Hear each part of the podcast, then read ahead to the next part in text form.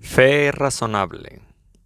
Bienvenidos, bienvenidos a su canal Cristiano Imprudente. Vamos a continuar con el estudio de fe razonable del, doctor William Lane Craig.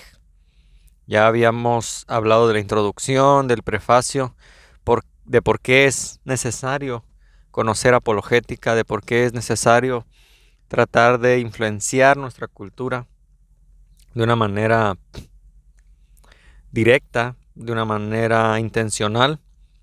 En esta sección vamos a hablar del capítulo 1 que el, doctor William Lane Craig ha llamado o ha titulado, perdón, con la pregunta, ¿cómo se sabe que el cristianismo es verdadero?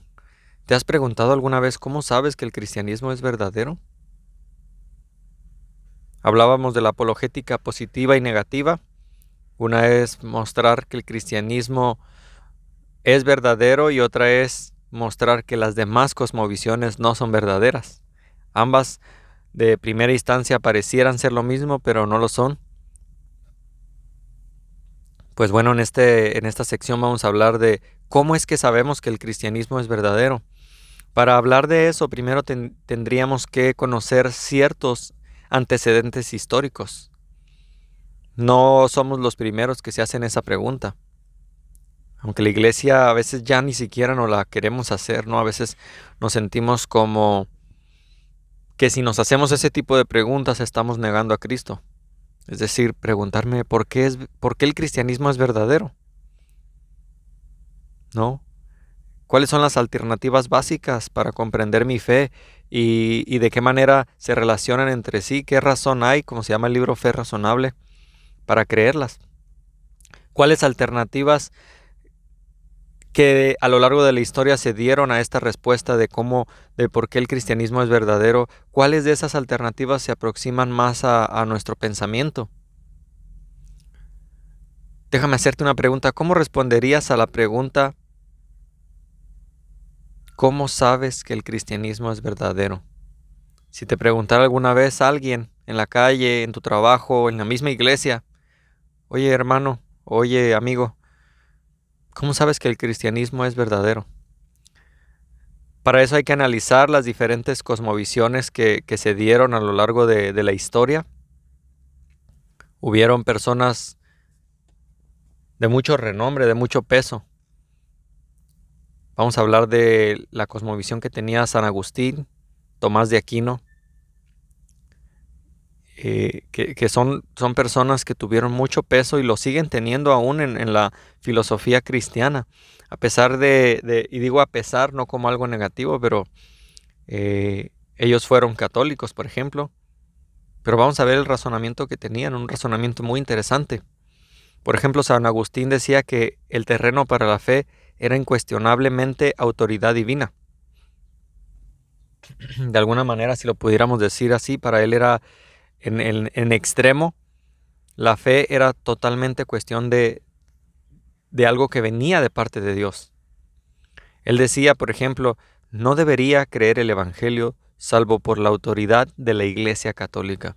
Y aquí es donde tenemos discernimiento, ¿no? Él, pues obviamente al ser católico, él llegaba a la conclusión que no debería creer el Evangelio si no fuera por la autoridad de la Iglesia Católica. Habría que entender y valga la redundancia, ¿qué entendía él por iglesia católica?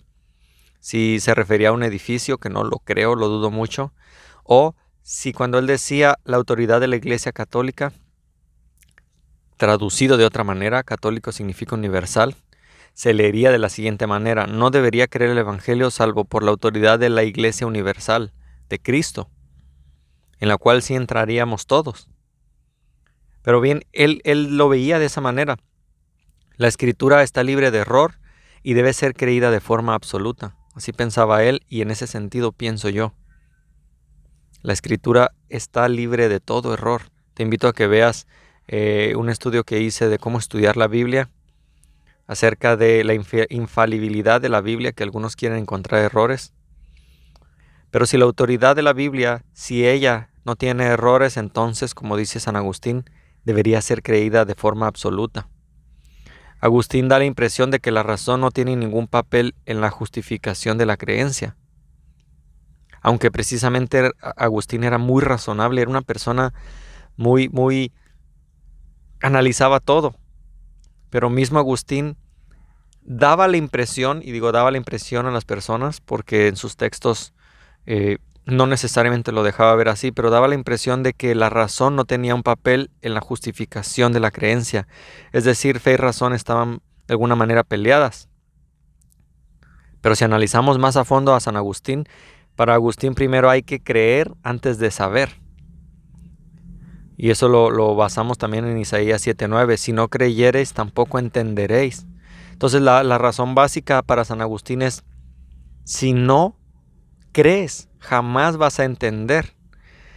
Si quieres entender, primero debes creer. Y ahí yo digo amén. Yo estoy de acuerdo con San Agustín totalmente en eso.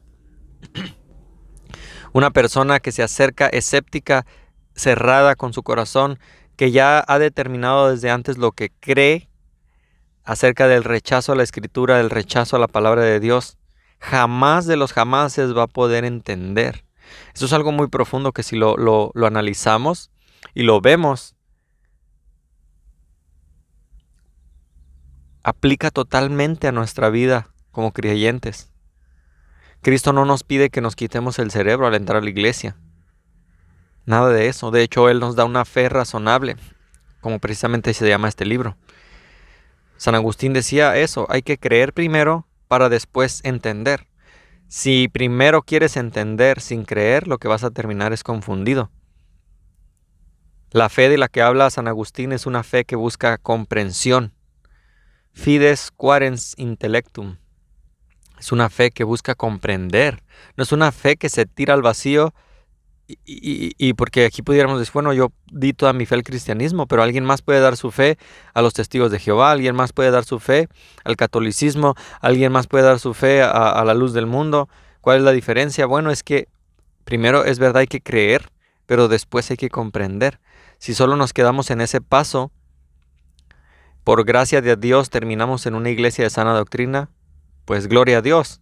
Pero imagínate dar el mismo paso que dio una persona de sana doctrina, es decir, entregar toda su fe a una creencia, pero esta creencia estaba errada y él jamás lo comprendió, jamás trató de razonarlo, qué peligroso. Para San Agustín, la autoridad y la razón cooperan para llevar a una persona directamente a la fe. Eso, eh, eh, eh, como decía, no es, no es que San Agustín decía que estaban peleadas. Él de hecho confirmaba autoridad y la razón cooperan para una persona para que una persona llegue a la fe.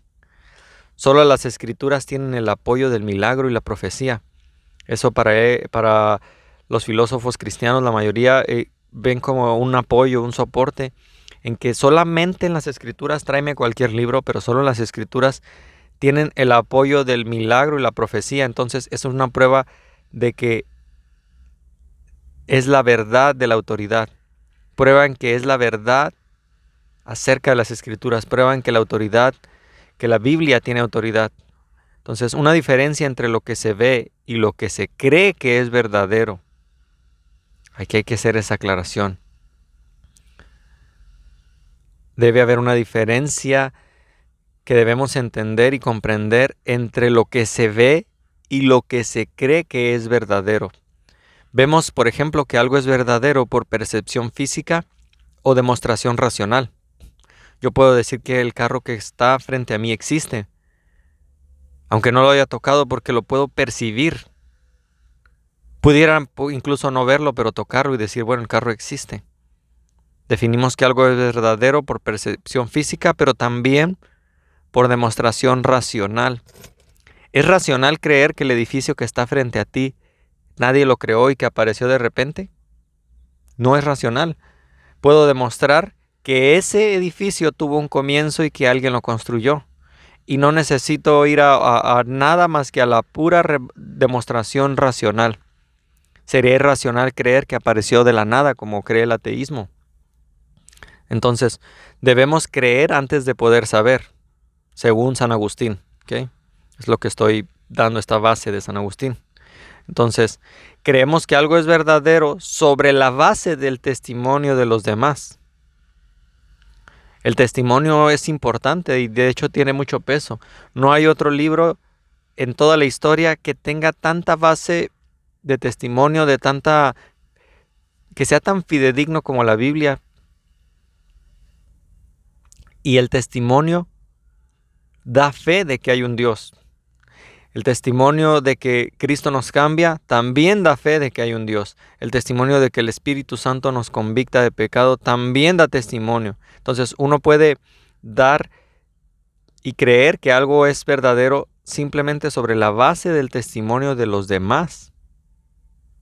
Explicaré un poco más adelante acerca de este punto, pero eh, podemos hacer uso de la apologética histórica y ver cómo, cómo esto es verdadero. Más de 500 personas testificaron haber visto a Cristo después de su resurrección. Pero bien, Agustín vio la existencia misma de la iglesia poderosa y universal, como decía que significa católico, significa universal. El nombre no es que esté mal, eh, sino que ya querer definirla como católico romano. Tengo un video en mi canal acerca de la autoridad de la, de la Iglesia Católica, que está en cuestionamiento, pero bueno, aquí Agustín dice que el solo hecho de que la Iglesia exista y sea tan poderosa y universal es una señal abrumadora de que las escrituras son verdaderas y que son divinas.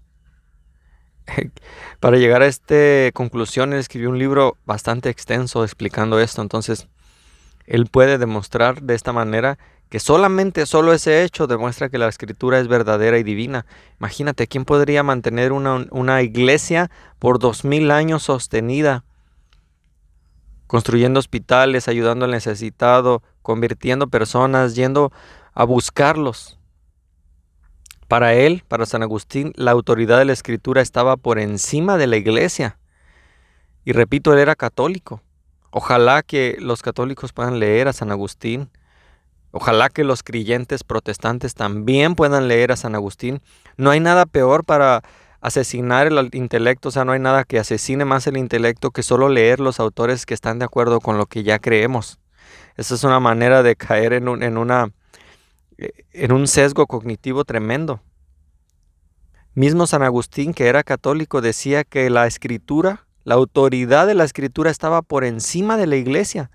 Ojalá que, que, San Agustín hubiera impactado más a su misma iglesia para que entendieran este concepto que el protestantismo adoptó desde temprana edad, que la Biblia está por encima de lo que puede decir un pastor, un papa, un cura, un ministro. Entonces, en esta primera sección apenas hablamos de la cosmovisión de San Agustín respecto a por qué el cristianismo es verdadero Básicamente él lo dice porque la autoridad de la escritura, porque la escritura misma que está por encima de la iglesia demuestra que lo es y no es caer en un, en un argumento circular, ¿no? Que se nos acusa a veces a los cristianos. No, ese solo era uno de los argumentos, lo otro era la misma existencia de la iglesia, testifica que el cristianismo es verdadero. Vamos a hablar ya también de Tomás de Aquino en la siguiente sección. Dios los bendiga y espero que este, este podcast los ayude, los anime a seguir estudiando acerca de su fe. Fe razonable. Dios los bendiga.